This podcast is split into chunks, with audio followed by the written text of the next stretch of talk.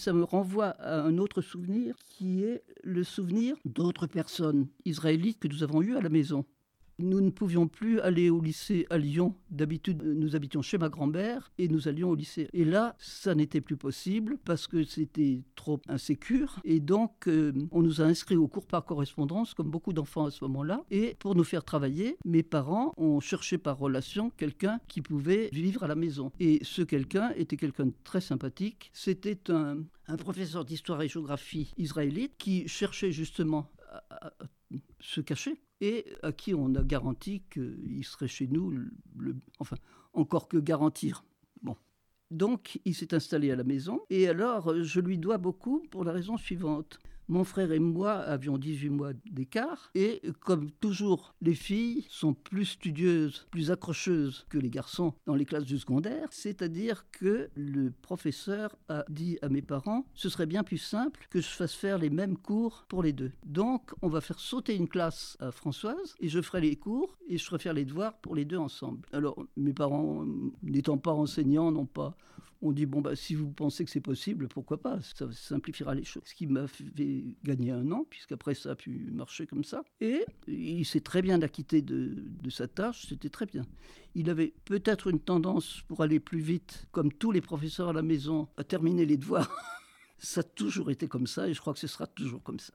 Mais c'était non, c'était un très bon prof. Et par ailleurs, ce prof avait un talent incontestable de peintre. Et très tôt le matin, avant de nous dispenser ses cours, il allait sur les bords de Saône qu'il trouvait être des paysages particulièrement dignes d'être peints et avec des éclairages. C'est vrai, les bords de Saône peuvent être toute beauté. Mais il lui fallait des toiles. Donc on a pris des vieux draps pour, faire, pour faire des toiles.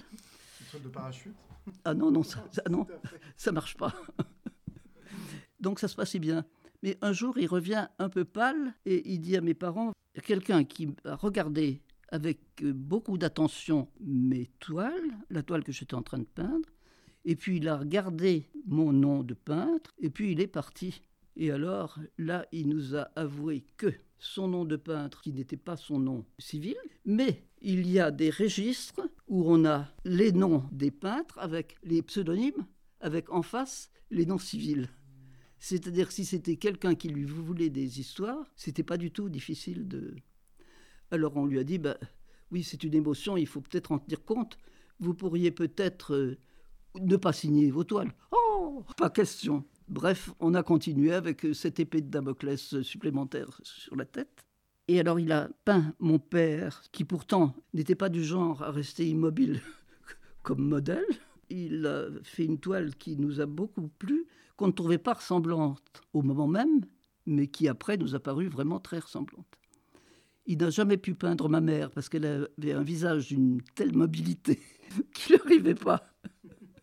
Alors il a euh, peint un de mes frères bien, très bien, bien ressemblant, et ma petite sœur, qui à ce moment-là n'était pas la plus jolie petite fille du monde, après elle est devenue vraiment une ravissante jeune fille, mais à ce moment-là, elle avait vraiment les défauts des visages enfantins, avec un petit peu une dis disproportion entre le front et le bas du visage. Et il avait peint ce portrait en exagérant un petit peu et alors, mon jeune frère, qui avait six ans de plus que ma petite sœur, et qui était vraiment en admiration devant ma petite sœur, quand il a vu cette toile, il était absolument scandalisé.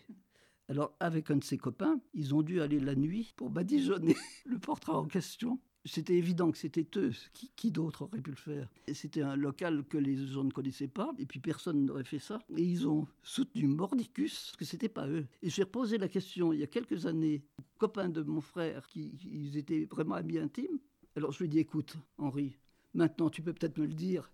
Est-ce que c'était vous? Alors ils me regardaient. Ah, parce que là, ils ont juré sur tout ce qu'ils avaient de précieux. Ils allaient au catéchisme à ce moment-là. C'était donc Dieu par jour, Dieu par jour, Dieu par.